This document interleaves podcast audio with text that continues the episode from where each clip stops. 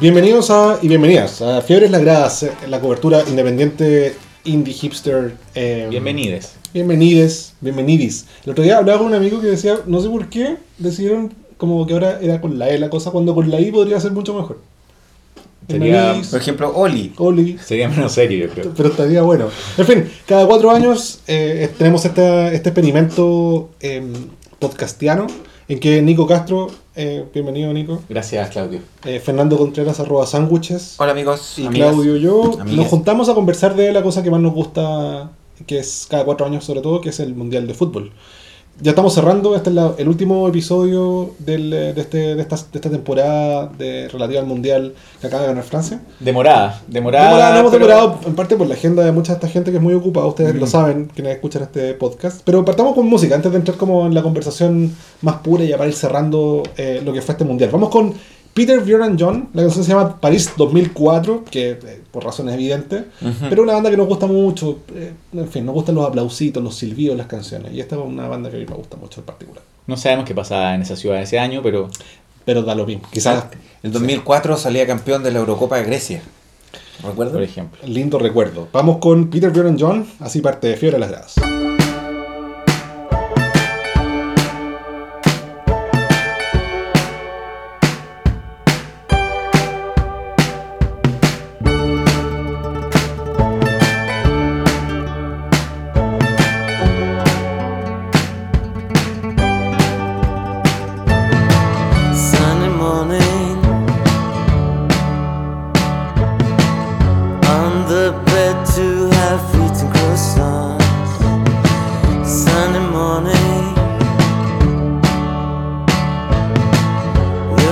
We'll soon be out on the boulevard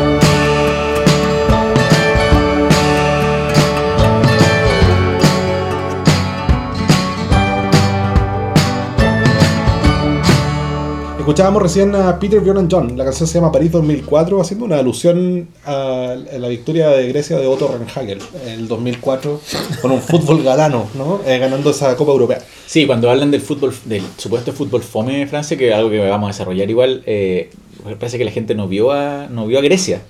No vio cómo ganó ese Grecia esa, esa Eurocopa, que justamente el campeón defensor era Francia, que venía a hacer ese doblete mundial, mundial euro.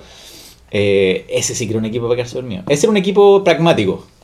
Eh, Vamos a desarrollar Pero, ese- pero- pero me, gusta, pero me gusta esa idea, ¿eh? porque ha, ha estado súper presente en toda la conversación como futbolera de que este es un mundial rácano, ¿cachai? Donde eh, el contragolpe, la pelota parada han sido los protagonistas más que el fútbol fluido, galano, como romantizado, ¿cachai? Y, Que- yo que- creo que es un, un tema de, de debate súper interesante porque yo no estoy de acuerdo con eso. por. Yo tampoco. Lleguemos a. Eso lo podemos ver en la parte tercer bloque de balances. Ah, eh, o también eh, analizando cómo ganó Francia la- el, el mundial. Porque se, se tiende, y esto puede ser pase a la primera semifinal, se tiende a, a- a poner en contraposición el, el juego como mezquino de Francia. Estoy citando a gente como que habló de, de una Francia como timorata, una Mm. Francia egoísta, una Francia como egoísta con el público. digo, y eh, una Bélgica eh, que, que encarnaba todos los valores del fútbol total y, y me parece que eh, viendo el partido, Bélgica fue súper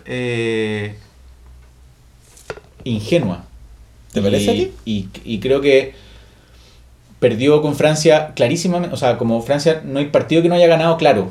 Y, Bélgica, que venía de, de un empujón gigantesco que era ganar a Brasil, no supo manejar para nada el, cómo planteó el partido Francia.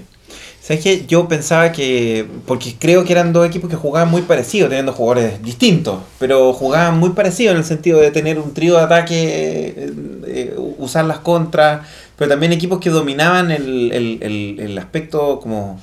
Como más mm, grupal o mental del juego, ¿cachai? Es decir, lograr desesperar a tu oponente, por ejemplo, eh, entender cuando tenías que, que calmarte, pero ¿sabes qué? A mí entender a la gente, el- a todos un poco nos gusta que el equipo chico gane y es difícil determinar entre Bélgica y Francia cuál es el equipo chico, digamos. Lo decíamos al principio del, pod- del podcast. Bélgica no es un equipo chico. Es No, un, claramente no es un corsario chico. negro, porque no es Brasil ni Alemania, pero no es un equipo chico, no es un Croacia. No, no es un Es equipo chico. Y por otro lado, aunque, aunque pareciera como relativamente desconocido o, o- o costara mucho hacerse la idea de que este campeón del mundo era comparable con el de Zidane o con el del propio Deschamps, no sé. eh, Francia es un equipo grande y se nota un montón. Lo sabía bien Deschamps y lo dejó súper demostrado, ¿no? Así como una trayectoria... O sea, usó muy distintos modos de jugar dependiendo del momento. Tenía jugadores súper dúctiles y yo creo que...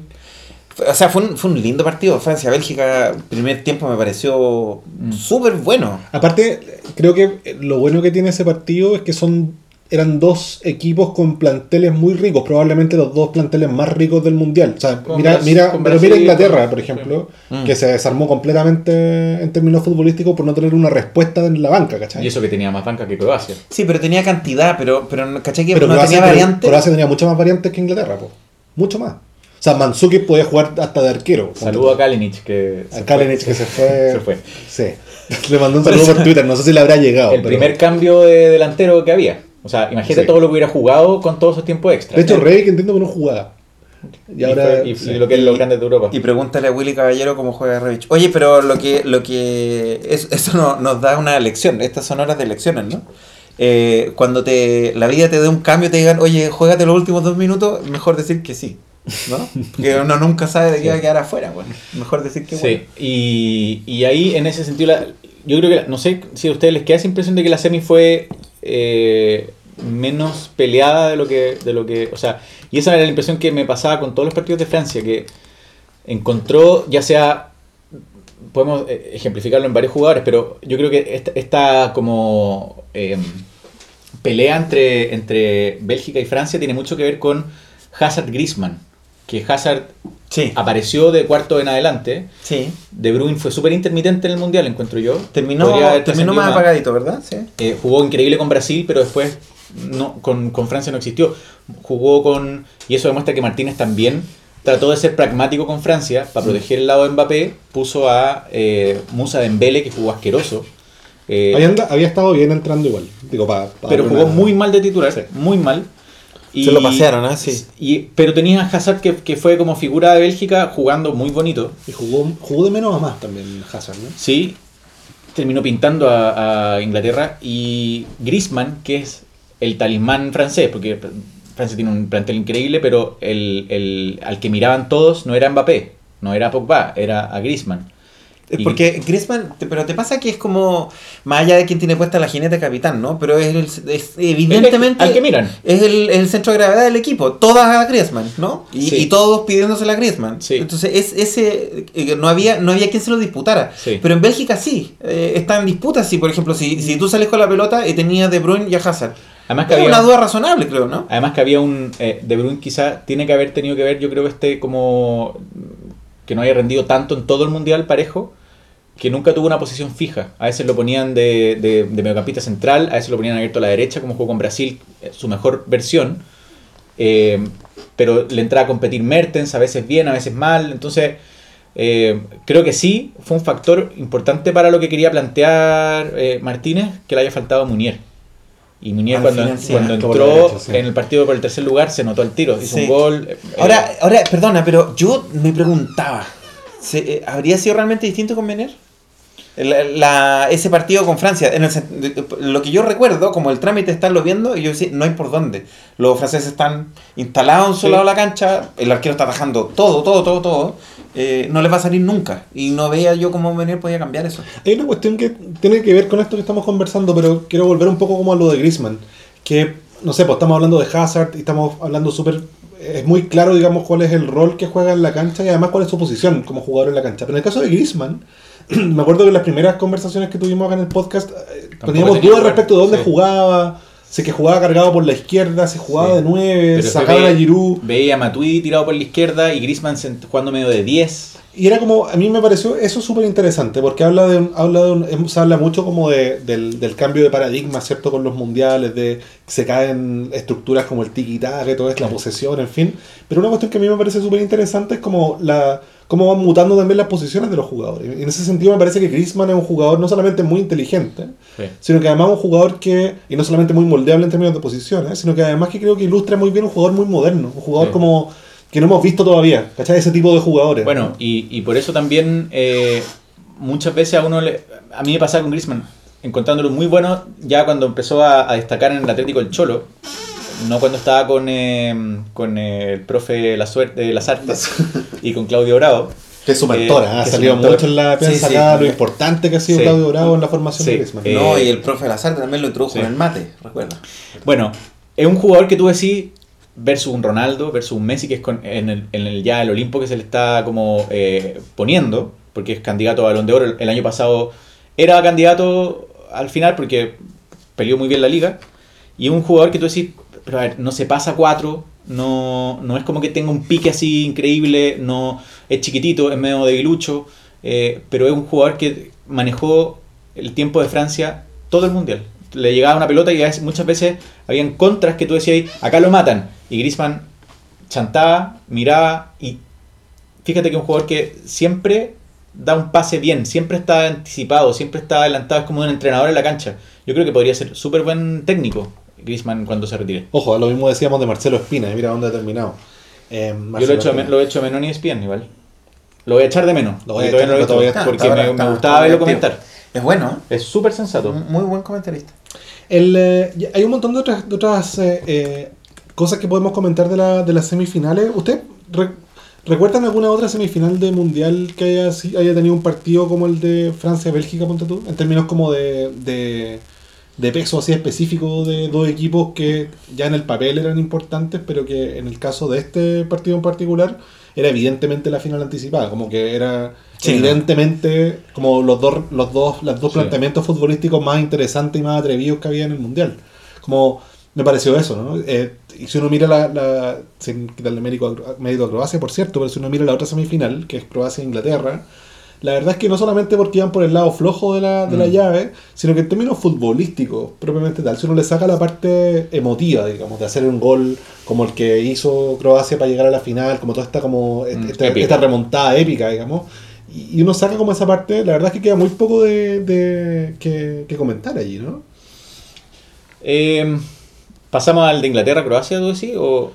Es que, es que para contestarle, para contestarle a Claudio, pero es que creo que tiene que ver con que ah, desde muy temprano, desde muy temprano, tú notabas que por ese lado de la, del, del, del fixture, vamos a decir, eh, Salía el campeón. claro, venía el campeón y que si no y que si no hubiera pasado Francia, Bélgica era el que llegaba con mejores opciones en la final. Y eso yo creo que era muy claro, no solamente porque se habían concentrado ahí los mejores equipos, sino que porque al otro lado eran, no sé si debutantes todos, eh, puede ser un exceso llamar debutante a Inglaterra, digamos. Pero, pero el nivel era, o sea, pensemos que Rusia estuvo a, a unos pocos penales de, de meterse en esta cuestión. O sea, Cuando- cuando- realmente, está- o sea, así de sorpresivo, yo por lo menos así estaba haciendo memoria, Sí. no tengo ninguna. Cuando se, cuando se comentaba, se daba por hecho, cuando Inglaterra encontró el gol rápido en la semifinal, estaba terminando el primer tiempo, lo, tenía, lo parecía tener bien controlado, Croacia eh, tenía esa, como todos, o sea, y no solamente la prensa inglesa, y no, no, no tiene nada de falta de respeto, como se hablaba después, cuando sale Modric hablando cuando ya habían ganado y dado vuelta el partido, como esto es, un- esto es un- una respuesta a toda la prensa que nos dio por muertos, por cansados.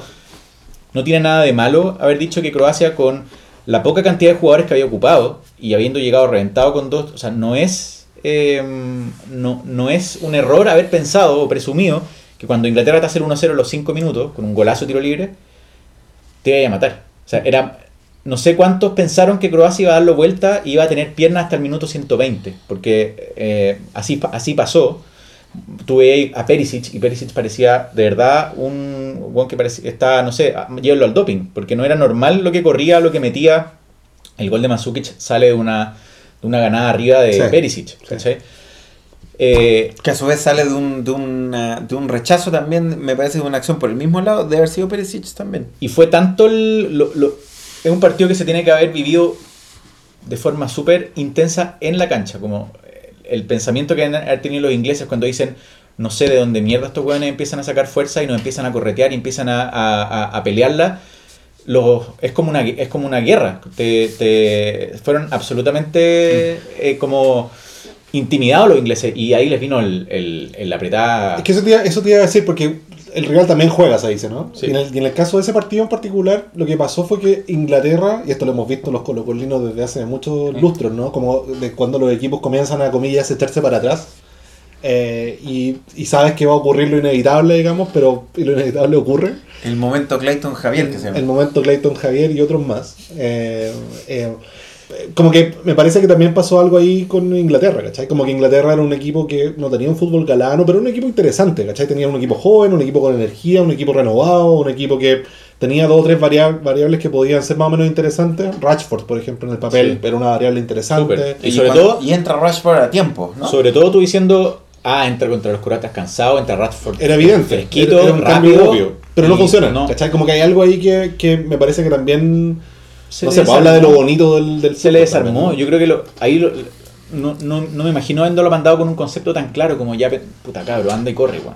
Como algo así me, me Como imagino. tú dices, como el, el mensaje de Maradona al loco, al loco Palermo. El nuevo. Entra y ganame el partido. Entra y ganame el partido. Bueno, eh, el nuevo. eh, lo contrataron de director deportivo en una. En Bielorrusia. En Bielorrusia. Um, Uno de los muchos eh, equipos policiales que se llaman Impresionante. Dinamo. Impresionante. Cariño a Diego Armando con una joya también Impresionante. de un gusto, bueno, de todo gusto. De las, de las personas que yo pensé que no iban a tener pega después del mundial era él. Mira. Y ahí está. Mira. De los primeros. Fútbol, ¿qué, qué cosa más. Pero ahí fue, bueno. generoso el fútbol. generoso, Fue eh, súper decepcionante la Inglaterra y llegó muy desinflado también al partido con el tercer lugar que eh, califica y está dentro del tipo Francia-Dinamarca, partidos malos del Mundial y ese. ¿Tú encontré?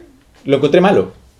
Yo lo vi medio de reojo mientras hacía otras cosas. No, igual, malo, Yo, pero yo lo escuché en la radio. Oye, Muy pero, malo. pero ¿sabéis qué? Pero yo vamos a vamos a ponerle un- una nota de, Bueno. de mérito a los amigos ingleses. Incluso peor que eh, Inglaterra-Bélgica en primera ronda. Sí. Más o menos igual, nivel de malo. que se superaron. No, pero ese, ese, yo creo que los croatas le ganan el partido a, lo- a los ingleses, no por cuestiones estrictamente tácticas y no solo por cuestiones físicas, pero, pero que esto, esto es evidente. Eh, era, era increíble ver cómo se reponían los croatas cuando tú ya lo, lo habías visto caminando, cuando yo lo había visto empezando a estirar porque se estaba muriendo.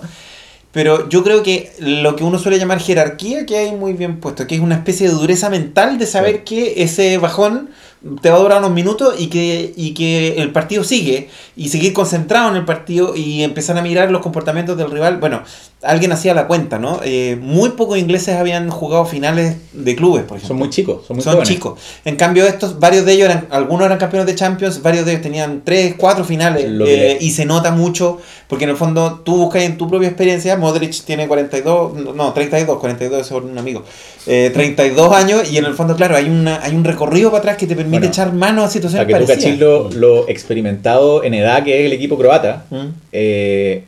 El lunes martes escuchaba un enlace telefónico con eh, Pedro Morales hablando de cómo había sido Pedro el compañero Morales, en el Dinamo Zagreb. Sí, sí. De varios de ellos. De Luca, por ejemplo. De varios de ellos. De, de O sea, este contacto era con Concepción, entonces. eh, sí. Desde, sí, desde San Pedro. llamada a larga Del- distancia. del interior de San Pedro. Pero de Hualpén. no, no, no, no de Pedrero, no de Pedrero, recordemos ese, ese buen, buen- muy buen paso. Eh, ¿Te bueno, parece que sí. cortemos un poco? Vamos, vamos. Presenta tú la canción, eh, Nico, ya que tú la, la- la estás proponiendo. A propósito de toda esta conversación que hemos Sí, tenido que fue último un- es una conversación que podemos tener a la vuelta también, o, o ya en el balance, porque fue una de las como anécdotas bonitas que dejó y se debatía mucho, sobre todo en la semifinal, si era soberbia o era risa. Y mucha gente no entendió que esta talla venía del humor de los ingleses como... Es humor trágico, ¿no? Es humor trágico, es humor como muy Monty Python, muy como auto autoinfringiéndose vergüenza. Autodeprecación le llaman. Out- self-deprecating, sí. Pero es que no, no tenemos la palabra exacta Sí, en claro. castellano. Pero nadie, nadie en su sano juicio en Inglaterra pensaba que podían estar en semifinales. Nadie, al principio del Mundial. Y cuando empieza a agarrar como... como eh, es una talla, lo terminó explicando Gary Lineker. eh, Claro, para, todos los, para todos los non-Brits que me siguen. por favor entiendan que esto no es altanería, es simplemente nuestro retorcido sentido del humor. Y bueno, vamos a escuchar, la habíamos aguantado hasta el final. Free Lions, la canción que da pie al It's Coming Home que no fue. It's coming home. It's coming. Football's coming home. We'll go on getting back, it's on getting back, it's on It's getting back,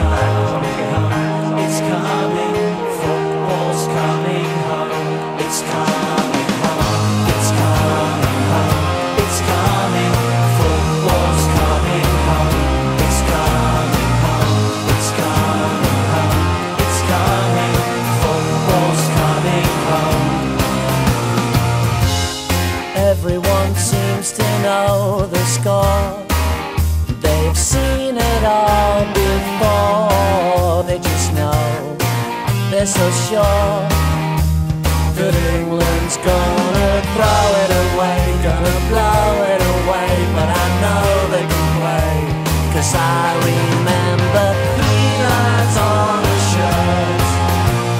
Jules Rimet still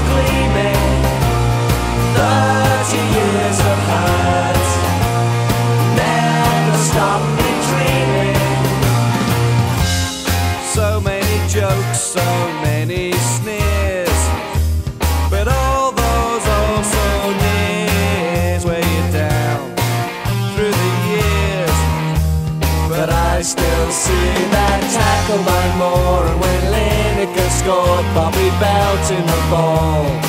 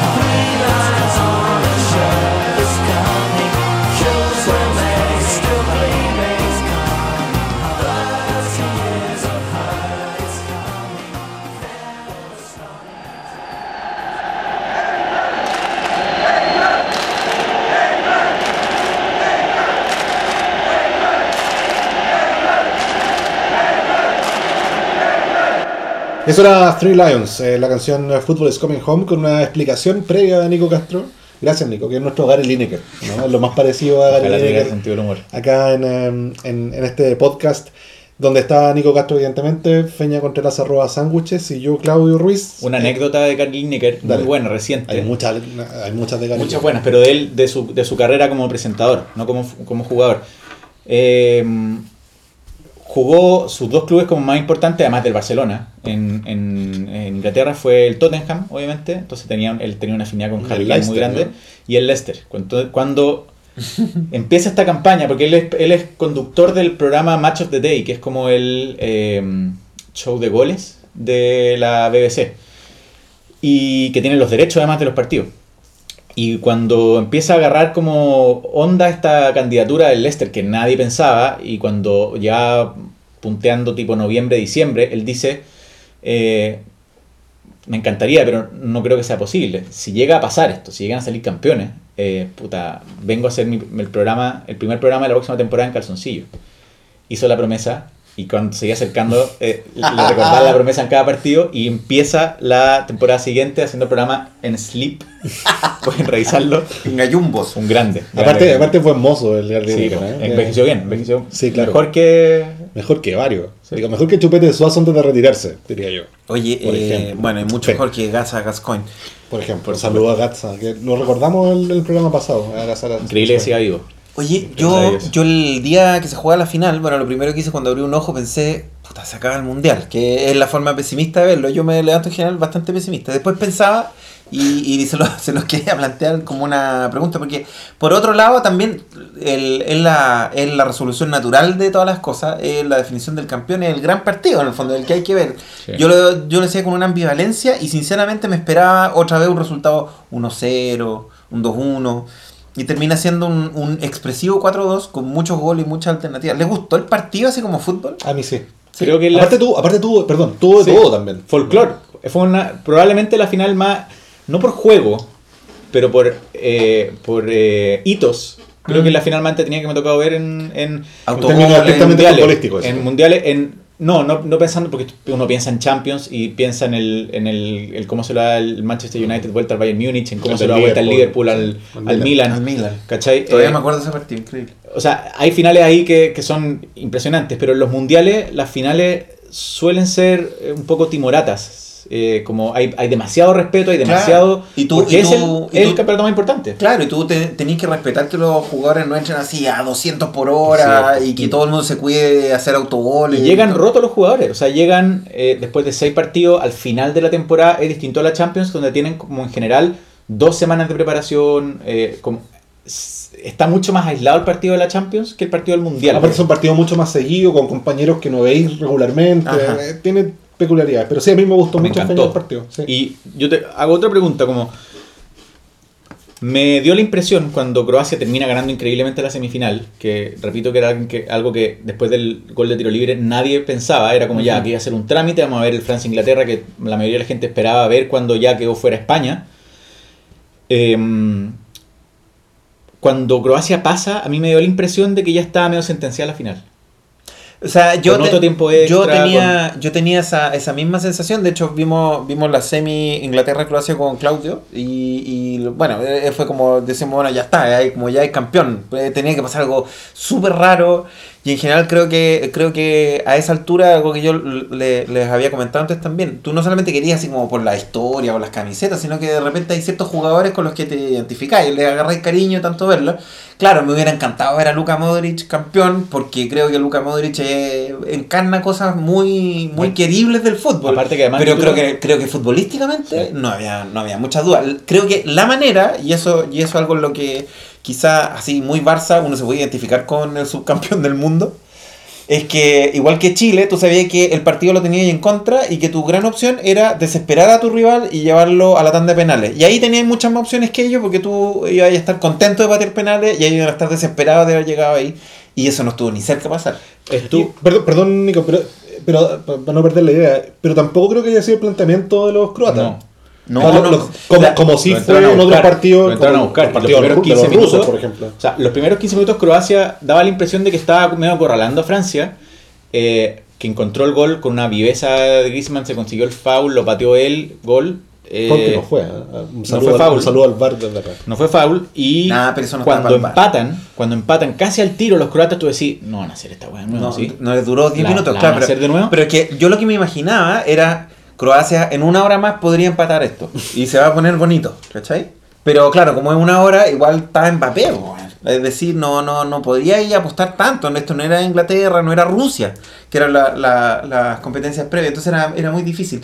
El gol de Perisic es espectacular. Y yo quería, re- quería recobrar una polémica porque me parece que vale mucho la pena. Eh, ¿Perisic o Modric? ¿Quién fue el mejor de Croacia? ¿En la final o en el mundial? No, en el, en el Mundial. Los últimos dos partidos yo creo que fue Perisic. Los últimos dos. Que fue. Pero si miráis la campaña completa, yo creo que es Modric. Modric, ¿no? sí, sí, Es Lo que, decir, pasa que fue, lo que pasa que fue más clave Pérez que jugadas concretas en los últimos dos, tres partidos. Pero alguien, Modric. puta, alguien eh, podría argumentar Mandzukic que hizo goles súper importantes. Alguien podría Claro, argumentarlo. claro, claro. claro. Pero, O sea, el gol del pase a la final, pues, weón. claro, pero lo que, lo que se vio jugar a Perisic en la semi y en la final eh, da, a mi gusto, para meterlo en el equipo del mundial. Eh, sí, que no- nosotros Banca, recordamos. por lo menos. Recordamos. No Neymar, como la FIFA lo eligió. En Ah. esa posición. Sí. No sé, no sé, yo tampoco encontré tan terrible el, el mundial de Neymar, pero está claro que le tocó de villano. Pero es que yo recuerdo unos, unos goles que se perdió Perisic así como en octavo y todo, que decíamos Pechisic, que Pechisic, sí, sí, porque no puedes fallar con eso. Y en cambio, Modric es la regularidad, es la firmeza mental, es Sí. la generosidad para jugar para los compañeros. Lo miraban a él, lo miraban, lo, lo iban a buscar a él, lo- lo- cuando se caía, lo levantaban los compañeros, era como, es, es el faro. Claro, si está bien Modric, hay partido, ¿no? Incluso dejó a Rakitic en una, en una posición súper de escudero. Rakitic pasó piolita al mundial, jugó bien, fue increíble. Parte de, de- de lo que logró Croacia, pero, pero era el escudero de, de, de- de Modric. Pero Francia, hablamos, hablamos harto de la- por la semi de, de Griezmann, hablábamos de la importancia de Mbappé también en el funcionamiento. Eh, yo creo que ese, ese, tri- o sea, ese tridente importante de la mitad para arriba lo completa Pogba, que fue un jugador que igual a mi gusto tapó boca. eh, Y también fue de menos a más, ¿ah? tuvo un super mundial. Super eh, mundial, y apareció no solamente en las arengas que se filtraron después y todo, que- pero que daba a, la- a entender que también era un jugador que, por lo, pese a lo joven, era muy pes- pesaba mucho en el camarín.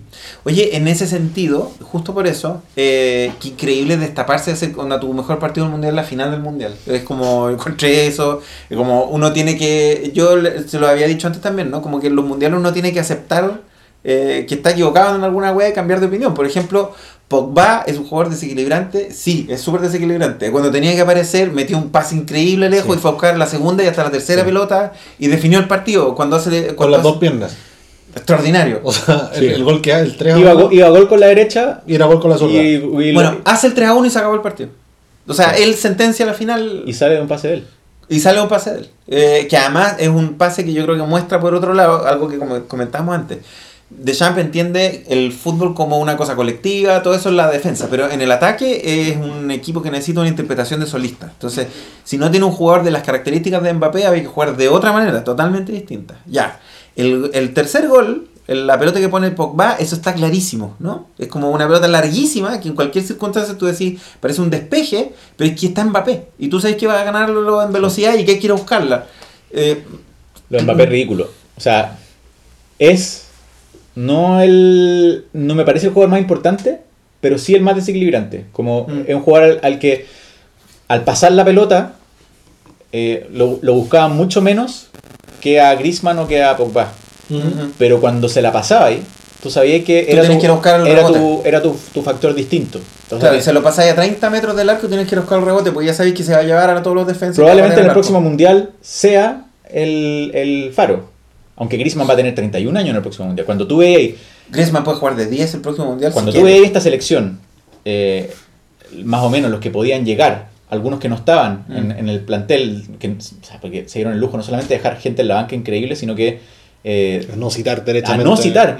Cuando veis la edad que van a tener el grueso de este equipo, más los que están afuera, Entonces, todos tienen para el próximo mundial, ¿eh? Yo creo que salvo Giroud de los titulares, digamos. No, creo que echen de menos a Giroud tampoco. Por eso, digo, salvo Giroud, yo no- no, Griezmann el- recuerdo otro así Griezmann como de, más de- viejo. de memoria. Griezmann el más viejo llega con 31. Varane llega con 29. Qué jugadorazo Varane. Muy buen jugador. Extraordinario. ¿Caché Es que ya tiene, buenísimo. ya tiene eh, tres Champions? tiene dos ligas, tiene un Mm. mundial un- y, y afirmó a un Titi que era bien chambón, pero terminaron, lo terminó afirmando, lo terminó levantando. Sí, con, con esos dos y los dos de delante, con bueno, eh, qué curioso el cambio de Ngolo Kanté. ¿no? Sí. Yo decía, Sí. esto está tan, está tan equilibrado el partido que nadie va a hacer cambio, pienso yo. Eh, y no solamente es un cambio, sino que saca al, a lo que todo el mundo entiende que es la pieza maestra del armado defensivo. Y le funciona. Y le funciona. ¿Cachai? que Estaba mirando ahora la- la- el, el plantel francés y de todo el plantel que fue campeón del mundo, eh, los que no llegan al mundial, creo yo, es Giroud, porque tiene 31. O sea, con 35 difícil que llegue. Eh, Matuidi, que tiene 31 también, pero podría ser. Eh, Pero tenía. Pero Rami, mismo- que no jugó. Da lo mismo porque tenía Tolizo. Sí, en esa posición tenéis como. 16. Y onda, eh, Rami, que no jugó, el de los bigotitos. Y Yori tiene 31. Por tanto, perfectamente puede llegar. Digo, o sea, acá hay algo que está interesante. Que, que a mí me parece que va a depender un poco de, de cómo sigue este proceso, igual. ¿cachai? Porque jugadores que no jugaron, eh, que estaban, Lemar, Lemar, por ejemplo. Dembélé, claro. jugadores que no fueron llamados como Marcial, Rabiot. Lo de menos a Rabiot. Oye, dicen, dicen los estudiosos de estas cosas, claramente no, no somos nosotros, que, que en general en los 27 años el rendimiento de los, de los deportistas está fantástico, porque todavía tenéis como explosión y potencia y todo lo demás. Eh, no te han agarrado las lesiones de la vejez y por lo tanto en muchos de ellos, por ejemplo, eso se, se cumpliría esa ley de los 27, el club de los 27, con Griezmann, por ejemplo. Y se habría cumplido también, si no estoy leyendo mal, con Golo Kanté, me da la impresión, ¿no? 27 también. Claro. Creo que Kanté dicen que está cuánto- enfermo. cuánto o- le queda a o Mbappé. lesionado. Algo tenía. No, decían que Mbappé tiene cinco mundiales en el cuerpo. O sea, como. Que es un gallo raro, digamos, está fuera de lo común. Pero, pero acá estamos viendo probablemente un- a, un- a una selección que es capaz de dominar. Uno podría meter, por lo joven, Mm. porque ya llegaron a semi, agarraron ex- experiencia, eh, a Inglaterra, porque además tienen dos títulos juveniles en las categorías que vienen abajo. O sea, Sí, esta, sí, esta sí. selección más una base que está, que está sal- están saliendo jugadores muy buenos. Eh, y ahí tiene que esperar a ver cómo este equipo de Brasil puede ser más también. La línea de 4, solamente para dar una idea, era la siguiente. Era Pa- Pavard por derecha, 22. Em, Gran por- jugador. Gran jugador. Por el Pa- centro juega pasar al Bayern Múnich. un Titi, 24. jugador del Barcelona. El otro central es el señor. Barán, de 25 años. Y el lateral zurdo es el señor Lucas Hernández, de 22. Yo quiero decir que Lucas Hernández me parece de todos el menos relevante. No, Lucas Hernández no era titular. Lucas Hernández jugó titular porque eh. Benjamín Mendy, Mendy era el titular, fue, ¿no? Claro. estuvo lesionado todo el y uno esperaría que el Mendy del Mónaco, que no ha podido mostrar lo mismo en De el City, 24 años. uno esperaría que Mendy debería ser el titular en el próximo mundial.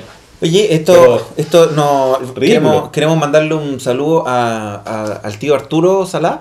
eh, porque esto demuestra que hay que respetar los procesos. Creo Sí, yo, ¿no? Nosotros siempre hemos, hemos Sí. apoyado los procesos en Hashtag nuestro- sí. respeten los procesos. O sea, eh, mira, una cosa que quizá hay que dejarlo para los balances, pero, pero para adelantar una cosa. Cuando uno mira, hay miles de casualidades en el fútbol y está lleno de imprevistos y de cosas de la última media hora antes del partido. Todo eso puede pasar.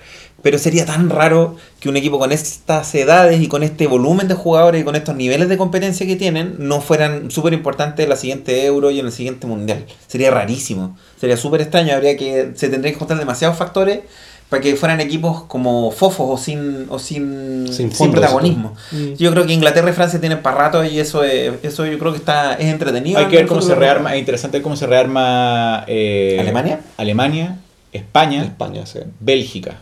Como, porque a Bélgica esta generación, a diferencia de la, de la francesa, me da, la, lejos. me da la impresión de que más. Bélgica estaba en su pick en este mundial. Sí. Entonces podrían estar en su pick quizá en la Euro, pero no en el mundial siguiente ya. Tienen algunos que sí van a llegar. En- la pitilla Hazard de Bruin, eh, Lukaku podría llegar en su prime, pero Lukaku tiene 25. 24. O sea, sí, cosa seria. Se ve Y- y- 96, pero ve como de mi generación. Usted ¿Han visto sabe- usted Lukaku cuando en la sub 15? Sí. De que, ¿Te acuerdas que él comentaba que le cargaba, que le preguntaban así, oye, ¿vos qué edad tenés? Weón, déjame jugar, loco. Era como esos, como, esos, eh, eh, esos eh, africanos que nos ponían a jugar en, la, en el Mundial de Sub-17 que Claro, que tenían bigote. Claro, oye, el central ese tiene lagunas previsionales.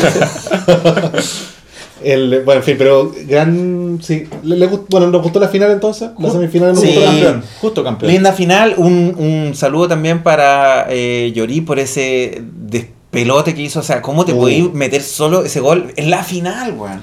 Pero está, bien por- pa- para Willy Caballero en la fase grupal, pero no, no ahí, weón. De hecho, Bueno, en la, en la, cuando le estaban dando la copa y se acabó el partido, qué sé yo, estaba mostrando los highlights del partido en la, en la pantalla gigante de alta definición rusa.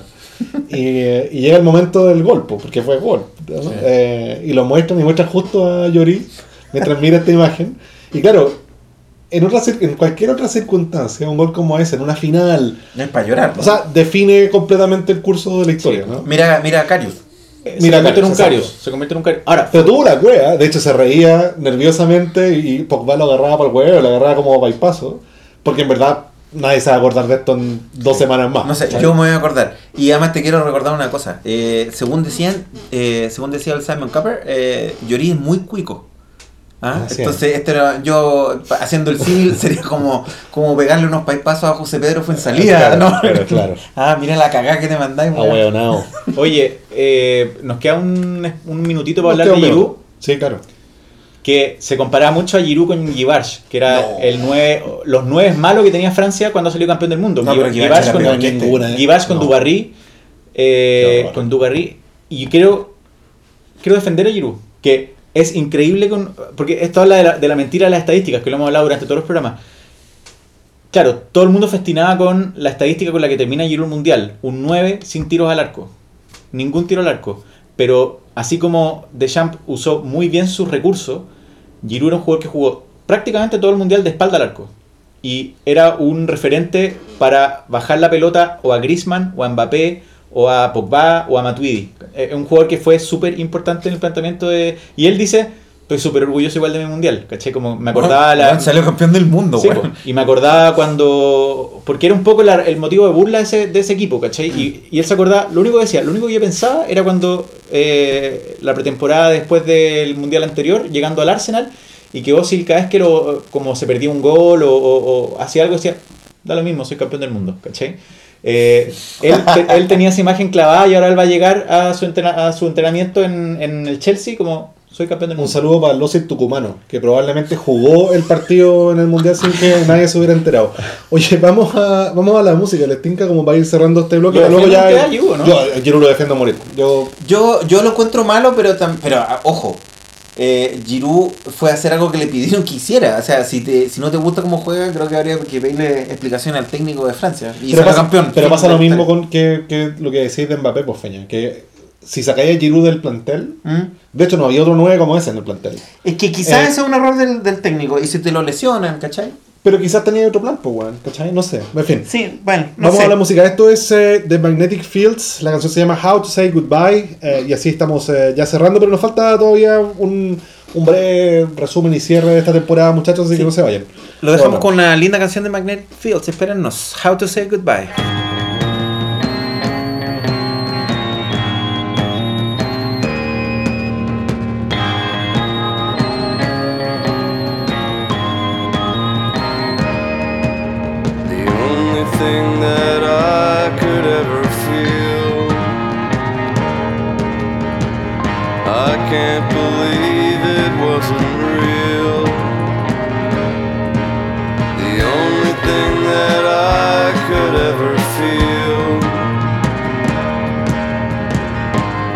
Can't believe it wasn't real. You can't open your mouth without telling a lie. But baby, you know how to say goodbye.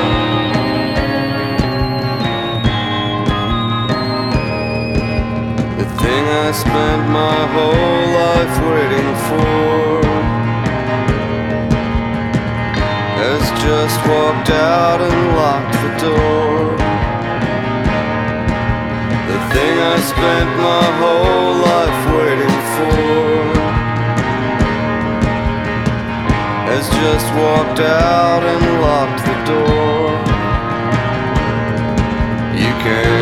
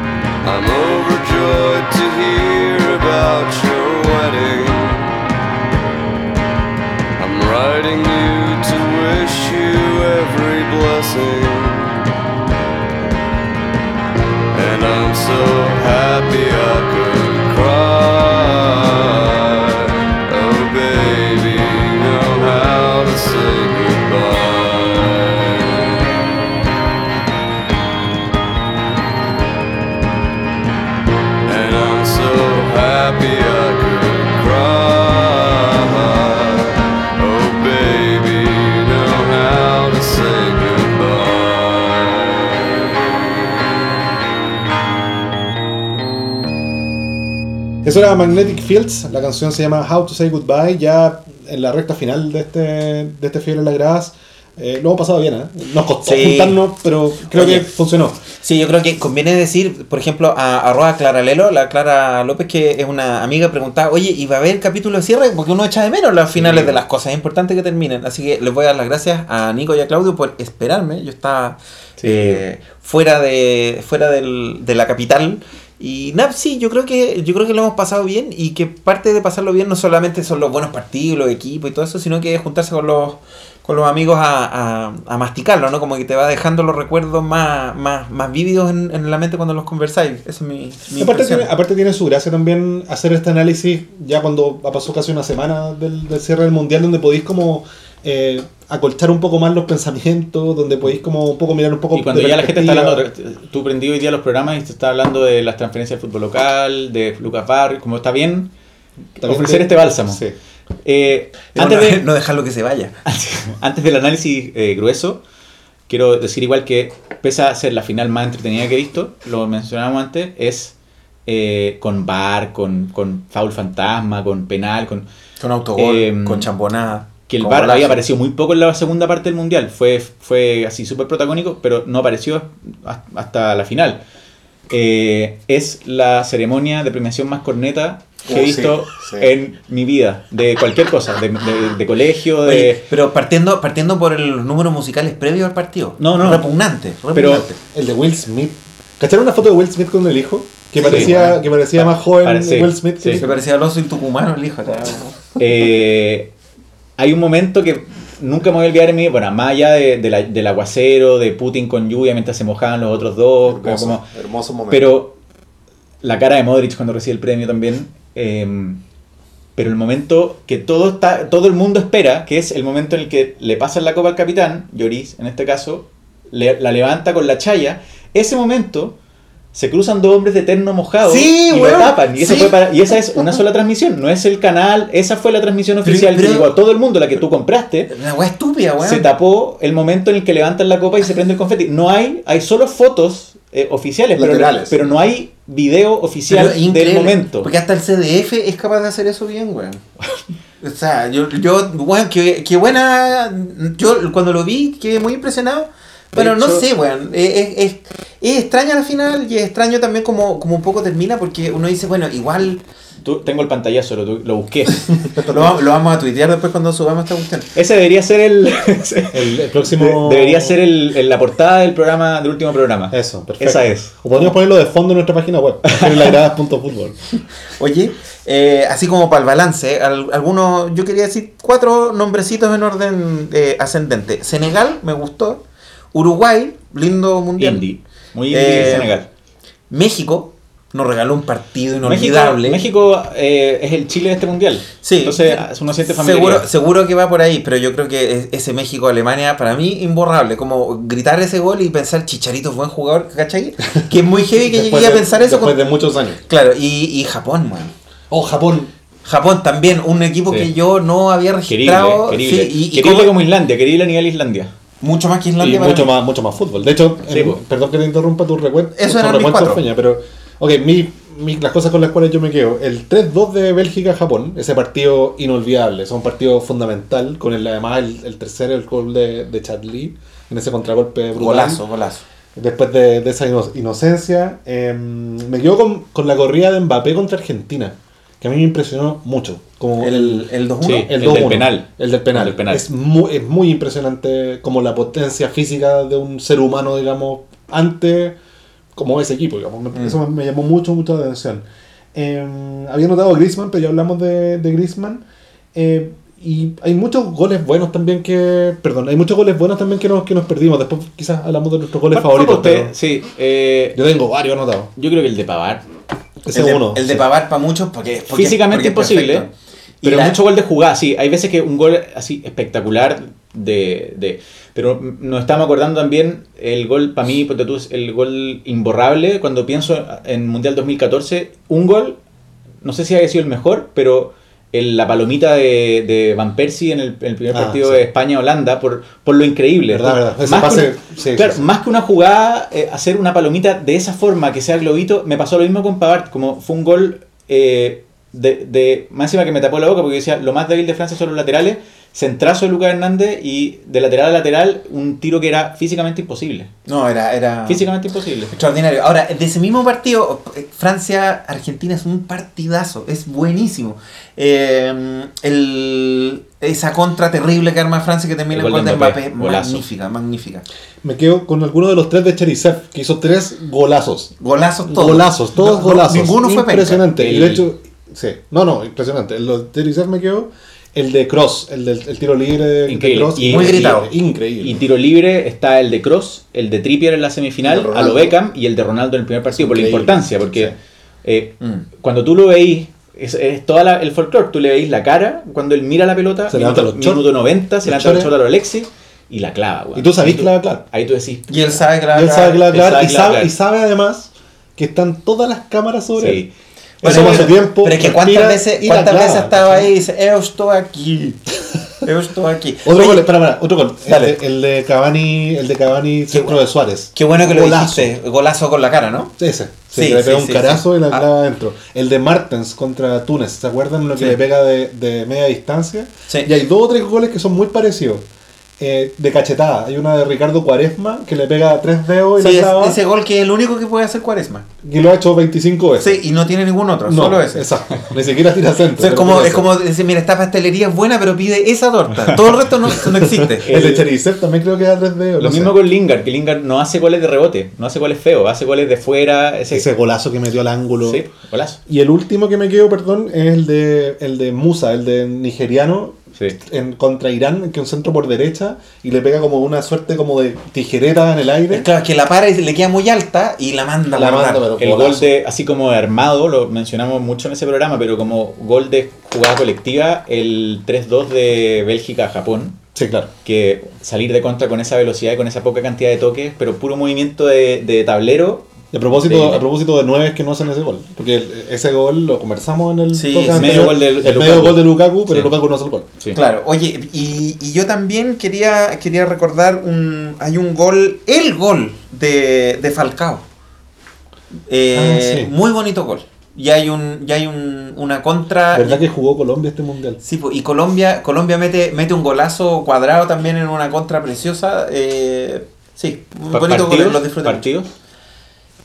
Se, se reducen un poco al- al- a, a estos mismos. ¿Sabes qué? Croacia-Argentina, lo- disfruté mucho ver a Argentina Sí, morir. Porque sí. realmente creo que en ese partido se acabó todo. Sí. ¿no? Y, y Anímicamente tú sabías que ya no iban a, podían pasar la siguiente fase, pero no, no, no había nada en ese equipo. estaban destruidos. Bueno, los partidos de Francia creo que fueron todos buenos. Francia-Argentina fue un partidazo. Francia-Argentina, Bélgica, Francia-Bélgica. Bélgica-Brasil, creo que fue así. eh, ¿Cómo no dijimos eso primero, weón? Ese Bélgica- partido, es, ese partido es para un museo. Para mí, el Hermoso. mejor partido del mundial, Bélgica-Brasil. Hermoso. Sí, aparte, disfruté. aparte, aparte es como un péndulo, ¿no? Primer tiempo, todo para un equipo, Primer segundo tiempo, yo, yo todo pensé, yo pensé, todo, dije, todo menos el gol, weón. Pero ese partido debería haber. eh, Hay gente que lo ponía en Twitter y decía, por favor, empátenlo solo para alargarlo. Para ver 30 minutos más esta weá. acá era, y acá era como, eh, me recordó mucho, no veía a Brasil así en ese primer tiempo desde el Alemania-Brasil. Como Sí, están dando ese, sí, sí. ese Sí. nivel de baile que ah, estaba a un gol Bélgica de, de llevarlo a ese, a ese miedo. Sí, porque lo- eh, ahí algo se desfonda o se rompe, ¿no? Algo en los equipos ya como que no, no es, es irrecuperable y, después. y el segundo tiempo, todo lo contrario, era como que se para, se para Brasil y le dice que weá, y eh, Bélgica quedó en empieza la cuerda. el mar, digámoslo. Pero tuvieron todos los goles que no hicieron y que hacían cualquiera de eso y en el alargue le pasaba por arriba a Brasil a Bélgica. Entonces fue un partido muy emocionante, pero muy bien partido. jugado, muy bien planteado de los dos lados. Bonito gol además el brasilero, ¿ah? el ¿Cómo se llama el muchacho este Renato gol? Augusto. Renato Augusto, muy bonito gol. Gran pase Coutinho. Sí, el eh, Coutinho, muy buen jugador por lo demás. Sí, Eh, en ese partido en particular, en ese momento está. Yo decía, sáquenlo porque está jugando mal. Pero, Coutinho fue la figura del mundial eh, en Brasil, para mi gusto. Hay un partido, ustedes han dicho los partidos como de eh, mainstream igual. Yo me quiero quedar con el partido Irán-Portugal. ¿Ya? No sé si se acuerdan, la primera ronda, un partido Espérate, ¿qué es- increíble. que se farreó el gol al final. Al final, Irán. ese, que Sí, Irán lo, tuvo hasta el Yo final. decía, pero weón, Irán por la chucha. De hecho, hay un, se los comentaba en alguno de los programas anteriores que hay un, no me acuerdo en qué página, las 25 páginas en las que seguía esta weá durante este mes sin trabajar. Saludo a mi jefe desde acá. había un, hay un, en Reddit creo, había un- una estadística como de por minuto del, del, del partido, de ese partido en particular, que es el tercer partido del- de, de fase de grupo, respecto de quiénes iban primero y quiénes iban segundo, quiénes iban a clasificar, digamos, en Ya. Y en los últimos 15 minutos de, ese, de esa zona era, era un gráfico así que parecía electrocardiograma. ¿Cachai? Como que cada minuto cambiaban las posiciones de los, de los equipos y en el último segundo Irán puta, se, se pierde ese gol solo, in- inexplicablemente. Inexplicable. Bueno, en realidad, en realidad es explicable porque es- yo creo que es la Porque jerarquía, weón. Sí. Oye, y, y ¿sabéis que no, no sé si a ustedes les pasa, pero como que llega la hora de, de sacar como las grandes conclusiones. Pues la típica, eh, los equipos que tienen mucho la pelota eh, no necesariamente ganan. Los equipos que llegan a la final llegan con baja posesión. Y se empieza a dar, yo creo que una, un debate, no entre estilos de juego, ¿no? Sino que como yo creo que volver a la weá a decir... En realidad toda esta weá son los puros resultados, weón, da lo mismo, el resto son puras pajas. Y, o La bien- vale hongo. Claro, y, y en general la descalificación a los sistemas y todas estas Mm. cuestiones. Y por otro lado, yo creo que una mirada más que, que yo creo que los argentinos llevan esto al paroxismo, ¿no? Que en el fondo es decir, puta, no tenemos sistema, weón. Y no solo no tenemos sistema porque la cabeza del entrenador estaba confundida, sino que los dirigentes, weón, el trabajo a largo plazo. ¿Cacharon que los argentinos quieren hacer un centro de entrenamiento en la costa de Marbella, en España? O sea, la desorientación total, ¿cachai? ¿no? Y uno dice, está bien, yo sé que los resultados importan, pero, pero si lo ponía así como entre los nihilistas, que lo único que ven son resultados, y, y, y una cierta, como una mirada media, media como triste respecto a, lo- al, a que si no eres belga, weón, o no eres eh, inglés, no tenéis futuro. eh, no sé, yo volví a pensar en Chile, entonces eh, creo que tenemos que cambiar nuestra forma de jugar, primero porque los mismos jugadores del Mundial pasado ya no llegaron a este, es es evidente, pero tampoco van a llegar al siguiente, y algo, algo ahí hay que cambiar, ¿cachai? ¿Puede ser Maripán nuestro Barán? Nuestro eh, central goleador. Es que Rocco, Rocco Maripán yo creo que tiene una cara de centrales titulares, weón. Igual Rocco está sin, sin club, me enteré hoy día en el ¿En diario. serio? Sí. Bueno, que vaya al colo, weón, para que alterne con los argentinos, no sé. Em, sí, eh, pero quería detenerme, detenerme un poco lo que dijiste recién, Feña. El, eh, claro, no solamente por la tristeza de volver a la realidad del campeonato local, eh, Que comienza hoy día, comienza viernes, hoy viernes, sí. cuando lo estamos grabando. Pero, sí, mañana redebuta Lucas Barrio. Pero no- no, me quedé pensando un poco como en... en Sacha en, Sáez. En esas en esa, Sí, un saludo para el profesor Beñat. Y entiendo que, que habla se- de la liga. Me gusta mucho eso. Entiendo que se compró un delantero nuevo, Villa, la U, ¿no? Concha Sí. tu madre, mira Sí. lo que hemos vuelto. En fin, pero antes del, del aterrizaje forzoso de, de hocico a la Sí, realidad, bueno, dolió la quería, cabeza, quería detenerme un poco como en, en esa en la idea como de los, del, del sistema, sin ser como muy pajero y aburrido, pero en esta idea de que de que el mundial también es un gran espejismo en muchos sentidos, pero como todo espejismo te hace a veces eh, como pensar de, pensar de que la, tomar elementos de la realidad que son errados para efecto de tener malas conclusiones. Por ejemplo, me acordaba de una, de una, de una de las columnas de Caparrós, que súper destacado, digamos, todos los días del Mundial publicó una columna, y en una de ellas hablaba de, con cierto cinismo también, por eso me acordé de Mm. lo que dijiste, eh, de que, en fin, de que, de que este Mundial lo que prueba de alguna forma es que eh, cuando tenéis instalaciones, cuando tenéis agua caliente en los, en los camarines, cuando tenéis buena alimentación, en fin, es la única manera de poder tener resultados. Y la manera en la cual Caparrós lo, lo ponía, que me parece que es súper interesante eh, conversar o debatir, es que este mundial lo que prueba en el fondo es que esta idea romantizada de que en los barrios donde está el talento y que hay cosas que los, eh, los europeos, por más que le pongan plata, no van a poder tener nunca, quedan entredichos. ¿Cachai? Mm. Y me parece que, que si bien no estoy enteramente de acuerdo, creo que hay algo ahí que, que- que me parece interesante, ¿cachai? Que siempre está en el ambiente, ¿no? Esta idea de que, de que, de que el talento bruto en verdad no vale tanto, sino que lo más importante es el esfuerzo. Es como la misma lectura en el fondo de la realidad que me parece que como toda lectura maniquea es falsa, pues no es verdad. Mm. Ahora, yo sí pensaba, eh, sí, hay una demostración de esto, es que tenéis eh, alguien pensando cómo ensamblar las piezas de un equipo. Cuando, es- cuando esa cuestión no está, es un desastre. O sea, no, te asegura nada, ¿sí? Pero apostar todo a que alguien se le ocurra una weá genial o resuelva eh, mágicamente un partido es fracaso seguro. Por eso es distinto tener un Mbappé que te ofrece como una salida alternativa y un desequilibrio que darle todo a Messi. Totalmente. ¿Cachai la diferencia entre que sea una pieza que ni siquiera es la más importante de un, plan, de un planteamiento que ser el... Ahora, eh, en, eso lo, que tú decías, Claudio, creo que ya es eh, preocupante el, el- lo mucho más fuerte que se ve, y se vio los enfrentamientos entre ellos, pero lo mucho más fuerte que se ve Europa que Sudamérica, que son los dos grandes como flujos de, de talento. Eh, Sudamérica nutre a las mejores ligas con muchos jugadores, pero con una selección como Croacia le pasa por arriba a una selección como Argentina. Habla de que estamos así. Inglaterra también hizo lo- que se haya ido a largue eh, Inglaterra-Colombia y a penales, no, no, no fue lo que se vio en la cancha. No, Eh, claro, porque Colombia no merecería jamás estar entre cuatro. ¿no? ¿Cachai? Entonces, eh, incluso Bélgica, Brasil. Eh, no sé qué fue eso. Fue en algo que cayó. Pero, pero, la, señora, la señora FIFA. pero hay, hay algo ahí de. No, no, el cuadro de Falcao que no creo que sea tampoco como eh, coincidencia que acá la mayoría de los dirigentes de, de Sudamérica estén eh, presos, O procesado. ¿cachai? Por la, Copa- Oye. la última Copa América. Bueno, en Croacia también, ¿ah? pero también están procesados. Pero, pero digo, la corrupción es una cuestión bien, bien generalizada y bueno, este pod tampoco es para explicarle a los niños que la corrupción es mala, eso ya lo sabíamos. Pero, pero ¿sabes qué? Yo, yo mm, pensaba, si uno mira lo- como lo- los, los cuatro equipos que llegan más arriba, los últimos cuatro mundiales, es súper claro que eh, Uruguay ha sacado la cara, Brasil, Argentina una vez, pero viene decayendo, ya este mundial no pasó, eh, y además eh, viene, se vienen fortaleciendo equipos eh, europeos que no son tan tradicionales, ¿cachai? Eh, que si pudo ser Suecia, tuvimos una tanda de penales que fuera Rusia, weón. Esa weá ya es rara, encuentro yo. Y, y digo es preocupante porque cuando uno empieza a mirar el futuro, es decir, eh, y, y además alguien, alguien le echaba limón a la herida, aunque en realidad a mí no me duele, pero esto que el mundial no es en cuatro años, sino que en cuatro años y medio, porque, Porque el, de, va a ser a Qatar- fin de año, el de claro. Qatar fa- va a ser a fin de año. Pero estamos acostumbrados a esperar mucho, eso no, eso no es importante. Eh, realmente, el, la, eh, como lo que venga a futuro, creo que está bien mirar el resultado y los modos de juego, pero necesitáis en el fondo la gente trabajando con, con plazos más largos. weón. Trabajar a seis meses es, es tan ridículo, weón, es tan, es tan incomprobadamente inútil. Te lleva a vender pura, puros jugadores al Necaxa con cariño, ¿no? Pero ya. Muchachos, vamos cerrando. Ideas del cierre. Eh, esta fue una súper buena idea del cierre Sí. igual feña. Pero, pero, no sé, algo que quieran... Vamos, vamos a apagar este micrófono hasta, hasta aproximadamente Disfruté el un mundial. tiempo sin... eh, Disfruté, mucho, disfruté el bar. Encuentro que, que, No, que- bullshit. pero que se vieron efectos en el juego del bar inmediatamente. Bajaron las rojas. Bajaron las rojas mucho. eh, bajaron las pillerías, como el, el- el- el uruguayismo. Eh, me gustó. Me- aparte que le dio un- una cosa como cinematográfica a ese momento de Pitana. no- yo estaba, no, no soportaba la tensión de ver a Pitana viendo si era penal o no. Porque que era se devuelve al final. 2-1. Se devuelve como, ah, pero en verdad no Como esa, esa, esa cosa como cinematográfica la encuentro. eh, que lo único que le falta es el micrófono para explicar por qué, ¿cachai? Como en el fútbol americano.